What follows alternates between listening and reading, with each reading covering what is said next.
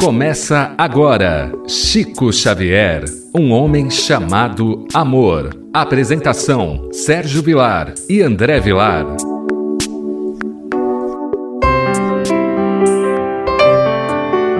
Queridos amigos, mais uma vez pela rádio Boa Nova, o programa Chico Xavier, um homem chamado amor. Apresentação de Sérgio Vilar e de André Luiz Querini Vilar. Hoje daquela obra fantástica, Lindos Casos de Chico Xavier, do professor Ramiro Gama, nós vamos estudar a influência do pensamento. Se vocês acompanharam o nosso programa na semana passada, você vai se lembrar que nós falamos do jejum, os dois tipos de jejum: o jejum espiritual e o jejum alimentar. Uma mensagem lindíssima que você poderá assistir novamente, ou se você não assistiu, poderá assistir por que meio, André? Através do YouTube da TV A Caminho da Luz, youtube.com/barra TV A Caminho da Luz. Ali você encontrará este projeto, bem como o estudo das obras de André Luiz, o Evangelho no Lar, sendo feito ao vivo, o Livro dos Espíritos, os livros mais variados pelos companheiros de Itapira e de outras cidades do Brasil. Então, nós temos ali na TV A Caminho da Luz, no YouTube, um leque grande de programas, dentre eles Chico Xavier, um homem chamado amor. E hoje vamos estudar nessa continuidade de pensamento que o professor Ramiro Gama nos traz, uma colocação do Chico com o tema A influência do pensamento. Olha, André, quando nós estudamos as obras de André Luiz, André Luiz já dizia para nós que o pensamento tem cheiro, tem cor, tem forma e tem vida. Verdade. E o assunto de hoje é um assunto atual, é um assunto que, mediante a um mundo tão controverso e com tantas lutas individuais e coletivas, o equilíbrio começa pelo pensamento.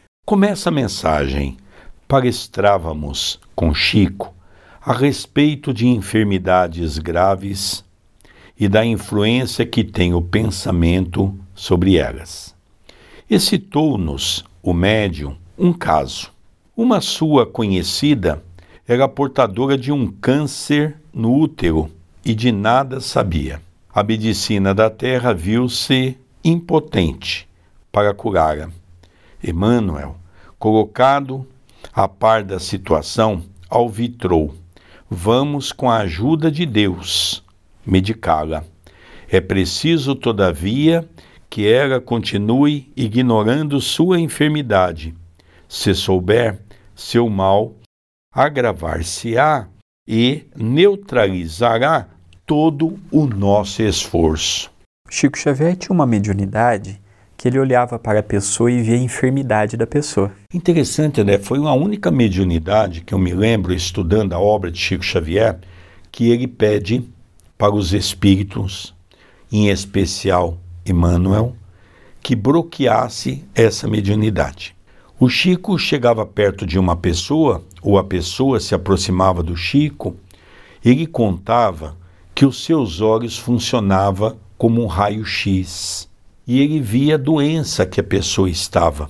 E aquilo começou a incomodá-lo, porque eram pessoas queridas, onde ele já tinha a informação de que aquela pessoa em pouco tempo ia desencarnar, e ele conta que aquilo começou a perturbar a sua mediunidade. E ele pede a Emmanuel para bloquear essa mediunidade, que é uma mediunidade anímica que ajudasse a ele a não ter mais essa mediunidade. Então é interessante mesmo, né, André Luiz? É interessante. Essa história passa numa época que a medicina não era tão avançada quanto hoje. Hoje nós temos equipamentos, hoje nós temos tratamentos, nós temos uma qualidade de vida através da medicina imensa, naquela época não havia. E esta companheira estava passando por um problema que nem ela sabia que tinha.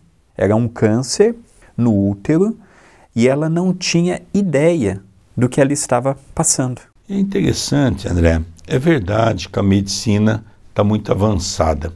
Um amigo nosso, recentemente, passando também por um câncer que começou na cabeça e desceu para o pescoço, nós vemos que para ele poder fazer essa operação, ele desembolsou só para a equipe médica 200 mil reais.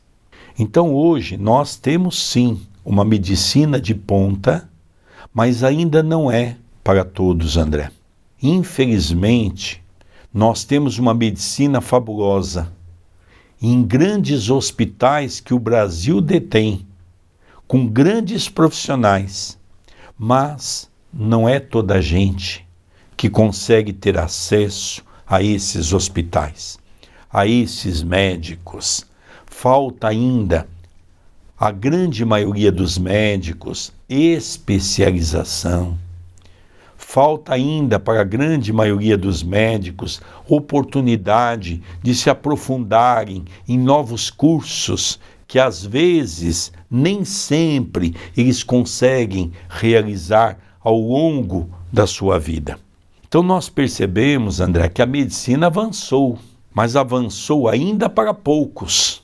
Então nós ainda precisamos avançar essa medicina para toda a gente, para todos os hospitais, então nós vemos que precisamos ter uma continuidade dessa mentalidade pública de poder olhar os mais carentes, os nossos irmãos carenciados, que às vezes, André, diagnostica um determinado problema e a operação é marcada para um ano depois, oito meses depois. E quantas pessoas, André, que desencarnam porque não conseguiram esperar todo esse tempo. Então o Chico, ele coloca uma coisa importante nessa mensagem.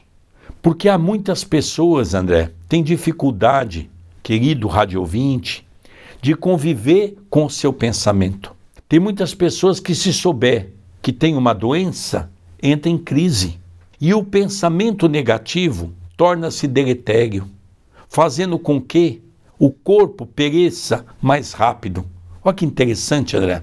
Vimos algumas semanas atrás uma atividade envolvendo a saúde pública do Chico, por exemplo, trazendo receituários. Na época de Pedro Leopoldo, dois mil, mil e poucos, dois mil receituários. Era uma coisa extraordinária. Numa noite. Numa noite. Valdo Vieira, por exemplo, perdeu uma oportunidade muito grande. Ele formou, em primeiro lugar, em odontologia, ser dentista. E aí o espírito de André Luiz pediu para que ele formasse em medicina com compromisso de atender gratuitamente. O Valdo não veio com compromisso de ser um médico de consultório. Tanto é que num dia de sábado, na comunhão, ele chegava a atender 800, 900 pessoas num dia, 8, 9 horas de atendimento, gratuito. Então nós percebemos que são exemplos que ficaram, alguns completaram a obra, como Chico Xavier, alguns deixaram um legado, mas perderam-se no meio do caminho, como o caso de Valdo Vieira, preocupando com a saúde. Nós aqui no centro estamos reunindo médicos para podermos fisicamente e espiritualmente ajudá-los com atendimentos, com consultas, com diagnósticos por quê? Porque nós vemos a ineficiência, nós vemos o despreparo, nós vemos que é, muitos políticos ainda não estão preocupados com a saúde do povo. Então, voltando para a nossa história, nós estamos diante de uma mulher com câncer no útero, não sabe que estava adoentada, e aqui nós percebemos o quanto que o pensamento ele influi na doença da pessoa. Alguns anos atrás, André, não faz tanto tempo assim, é, todos nós acompanhamos pela TV um caso no Hospital do Câncer, em São Paulo. Era um senhor de uma estatura baixa, era um senhor oriental, família japonesa, e ele estava com uma doença gravíssima.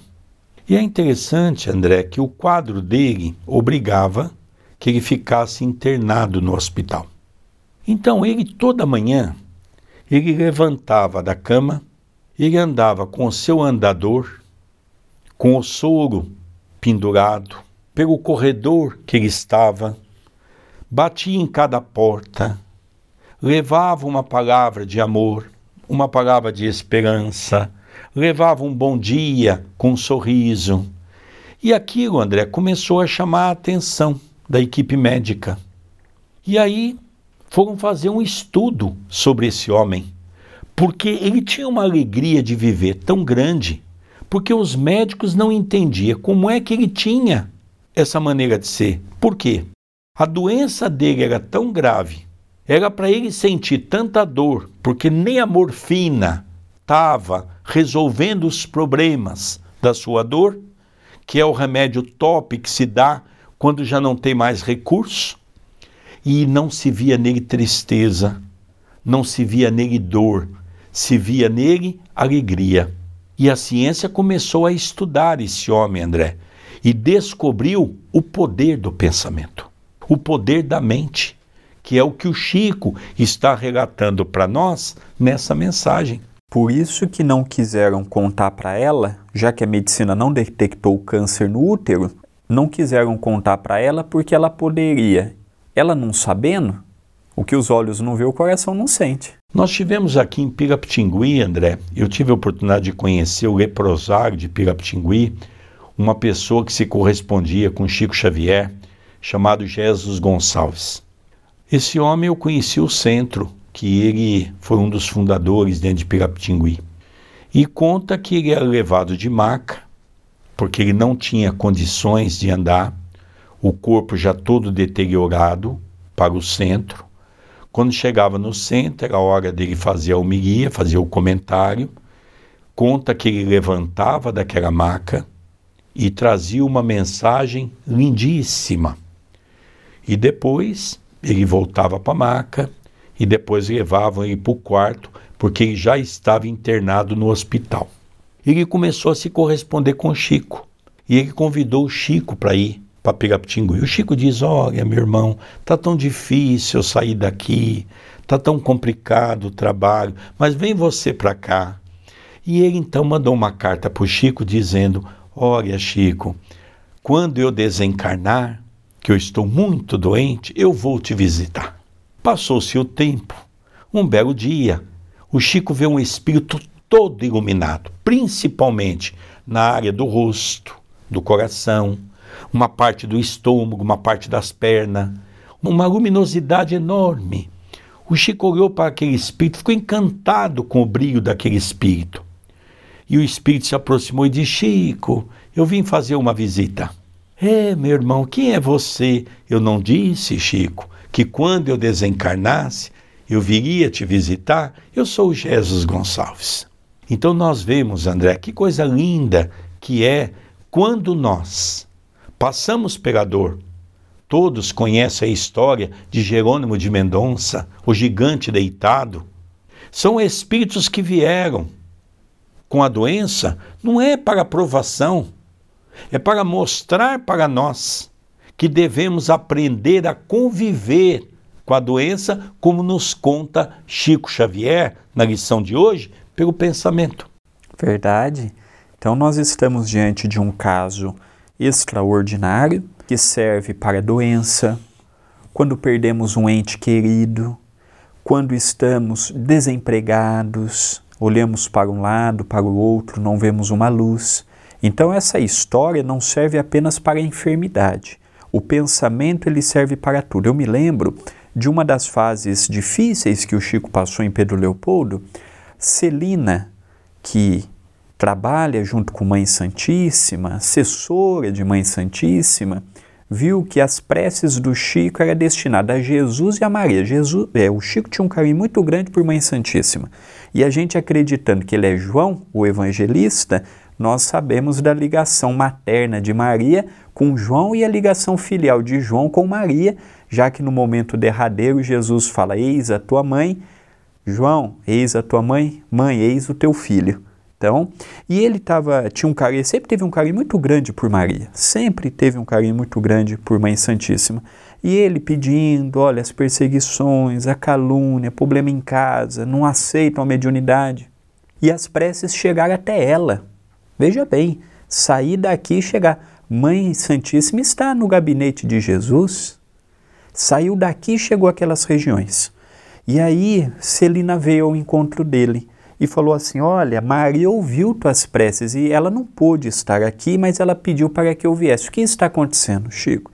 Olha, eu não estou querendo reclamar, mas eu estou numa fase de tanta provação, são tantas lutas em casa, no centro, no trabalho, eu estou com medo de esmorecer. Ela falou: Já volto. Foi, passou um tempo e veio. Ela falou assim: Chico, pega um pedaço de papel que eu tenho uma frase de Maria. Ah, é? Qual que é? O Chico pegou? Isso também passa. Mas Maria pediu para falar uma ressalva. Isso também passa nos momentos difíceis, mas também nos momentos de alegria. É, então nós vemos, André, que é muito importante. Eu vou ler agora mais uma frase, André, que é o complemento dessa história dessa irmã que estava com câncer no útero, e o Chico fala que nesse caso ela não poderia saber dos médicos, porque poderia atrapalhar o tratamento espiritual, que ela era uma irmã muito desequilibrada com o pensamento. O tratamento foi feito e, por misericórdia de Deus, a doente que sempre ignorou seu padecimento melhorou e ficou completamente curada. É lógico que hoje nós sabemos que já não é mais lícito esconder as doenças das pessoas, mesmo porque a própria ciência hoje tem como base orientar as pessoas para que as pessoas possam se prevenir, se cuidar, não é? Logicamente houve aqui também nesses anos todos, não é? Nessas décadas todas, uma modificação de pensamento. Mas quando a pessoa está num centro espírita, fazendo um tratamento, é importante que nós possamos, se a pessoa sabe da doença, que nós possamos engendrar naquela mente o positivismo, e esse caso aí, que você está falando do positivismo, tudo, é um caso que o nosso querido Sérgio passou. Conte a história da, já que o senhor não tem a vista esquerda, conta do seu olho direito quando foi revelado que tinha cicatrizes de uma operação e que depois que o doutor Adroaldo revelou que foi operado. É verdade, foi no ano de 2000, quando eu estava saindo de um banco para entrar num outro banco, e foi no dia 2 de abril de 2000. Marcou muito essa data porque era aniversário do André Luiz, que está aqui comigo, e também aniversário do nosso querido Chico Xavier. E eu me lembro que a Soraya, minha esposa, a mãe do André, resolveu fazer uma festinha para alguns alunos da escola que estudava com o André, na classe dele, alguns amiguinhos pessoais e alguns filhos também de companheiros do centro e convidou para nós fazermos lá em casa uma pequena festinha para eles, não é? Quando eu fui abrir o portão, eu percebi que a minha vista teve uma como se tivesse assim escurecido um pouco. Eu falei, olha só, não sei se é a pressão do olho. No dia seguinte, eu tinha que ir para Jundiaí, num trabalho, e eu fui para Jundiaí, e nesse caminho, nesse percurso, eu acabei de ficar cego do olho. Foi escurecendo, escurecendo, escurecendo até que eu fiquei cego do olho. E foi interessante que foi um dia que nós fomos até dirigir um trabalho na época, quando eu ainda dirigi o trabalho do Baceg no estado de São Paulo, de psicografia, e irmão José deu uma mensagem para mim dizendo sobre a paciência e mandou abrir o evangelho naquela página. E aquilo eu voltei para casa, a Soraya foi me buscar no dia seguinte, que eu ia continuar com eles naquela região. Voltei, marquei em Campinas uma consulta e já fui atendido de imediato e foi diagnosticado um descolamento de retina. E aí o médico diz: Olha, vamos fazer a operação mais rápido possível porque é, vamos tentar recuperar a vista. Fiz todos os exames, marcou a operação e eu fiz. Fiz a primeira operação, depois fiz a segunda. Na terceira operação, já passando aí uns três anos e nada de enxergar, eu fiz um exame com a esposa do Dr. João, que era um médico muito famoso ali em Campinas, não é? E a esposa dele estava fazendo o exame, a Soraya estava sentada atrás de mim e ela olhando para o meu olho diz: Olha, Sérgio, o seu olho está muito arrebentado. Eu vou fazer um exame do outro porque precisava fazer uma lente que, segundo o Dr. João, eu iria enxergar sem óculos. E ela fez do outro, começou a fazer. Daqui a pouco ela me diz assim: Sérgio, você sofreu alguma operação desse olho direito? Eu disse: Não, nunca. Ela continuou. E ela perguntou de novo: Você tem certeza que quando criança não mexeu no olho? Eu disse: Não, tenho certeza. E na terceira vez, quando ela termina tudo, ela falou: Olha, Sérgio, que estranho, o senhor parece que foi operado. Nesse momento, o doutor Adroaldo Modesto Gil estava do meu lado, o mentor espiritual que nos acompanha, e disse: Ó, oh, meu filho, você lembra que no dia que você ficou cego, naquela noite de trabalho mediúnico antes de você fazer a operação, eu te disse: em terra de cego, quem tem um olho é rei? Eu disse: sim. E falou: então, meu filho, é isso que aconteceu. Nós aproveitamos o momento porque era para você ter ficado cego dos dois olhos. Mas quando você se encontrava trabalhando pelo Cristo, nós achamos por bem que você mantivesse uma vista. E foi interessante, André, que aí, depois de três, quatro anos, que eu fui entender aquela mensagem que o doutor Adroaldo tinha dado para nós no Centro Espírita num trabalho mediúnico. E aí eu disse para ela assim: Olha, doutor, agora eu fiquei preocupado. Ela disse: Por quê?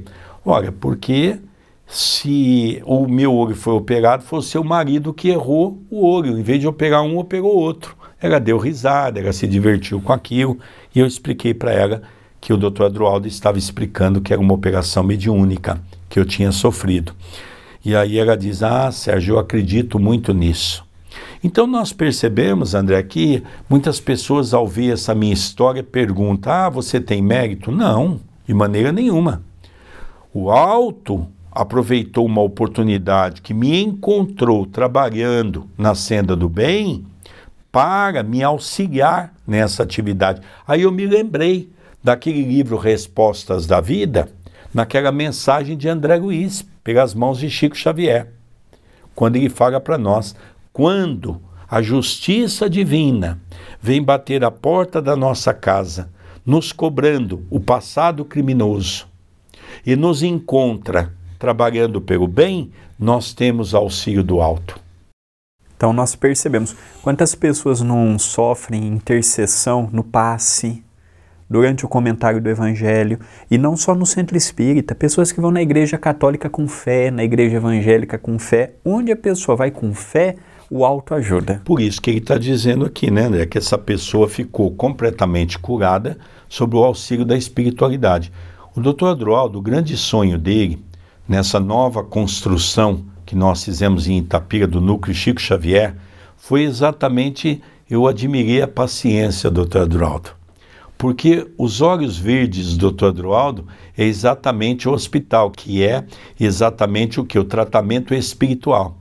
E foi o último a ser construído, né, André? O último a ser terminado. E agora que vai iniciar o tratamento espiritual, como ele sempre desejou. Então nós percebemos, André, quantas pessoas vão ser beneficiadas com as mãos de médios que se preparam psiquicamente, dentro do Evangelho para auxiliar aqueles que estão doentes, auxiliando o plano espiritual e auxiliando o plano físico. E ele encerra, André, dizendo assim: lembramos-nos de um doente, vítima do câncer, que se localizara na uretra, que vivia regularmente bem e sob o tratamento médico, enquanto ignorava a causa da sua enfermidade mas, de repente, por descuido de um parente, veio a saber de sua moléstia. Alarmou-se. O pensamento refletiu seu pavor na doença e influiu na sua piora e desencarnou dias depois. Olha, André, que interessante. Na verdade, ele vem contar para nós duas histórias, né? Ele vem contar para nós a história de uma pessoa, as duas com pensamentos desequilibrados, quando está diante da dor. Uma delas não soube e os espíritos conseguiram fazer o tratamento e fazer a cura. A outra ficou sabendo da doença e acabou então tendo um desequilíbrio emocional, fazendo com que a doença se agravasse. principalmente o câncer, André, que é uma coisa muito interessante. A própria ciência hoje já descobriu que muitas pessoas que têm mágoa, eu vou contar rapidamente, André, uma, uma situação que eu conto em uma palestra. Os Estados Unidos da América, alguns anos atrás, alguns médicos cientistas sentaram para tentar descobrir por que, que algumas pessoas estavam, de um dia para o outro, aparecendo um caso grave de câncer, sendo que na família não tinha nenhum caso. Começaram a estudar dois grupos. Um grupo que tinha um pensamento positivo e um grupo que tinha um pensamento negativo. E chegaram numa conclusão muito interessante, André. O grupo que era negativo trazia com todos eles, foram criados pela mágoa. Uma mágoa por algum problema familiar, social, seja o que for. Os pessimistas começaram a desencarnar mais rápido, porque não conseguia controlar o pensamento. Os otimistas começaram a trabalhar o seu pensamento e conviveram com a doença e viveram muitos anos. Então, aqui mostra a importância do pensamento. E rapidamente isso acontece em asilo. Quantos filhos não colocam os pais lá e morrem de desgosto? Passado uma semana, 15 dias, um mês, vem, estava com uma saúde boa e vem a desencarnar. Então, o pensamento interfere na realidade do nosso dia a dia. Verdade. Queridos amigos, poderíamos ficar aqui horas conversando, mas o tempo realmente é o tempo e nós temos que respeitar o tempo. Estamos encerrando o programa Chico Xavier, um homem chamado amor. Apresentação de Sérgio Vilar e André Luiz Querini Vilar. Um beijo no seu coração e até o próximo programa. Até o próximo programa. Você acompanhou Chico Xavier, um homem chamado Amor.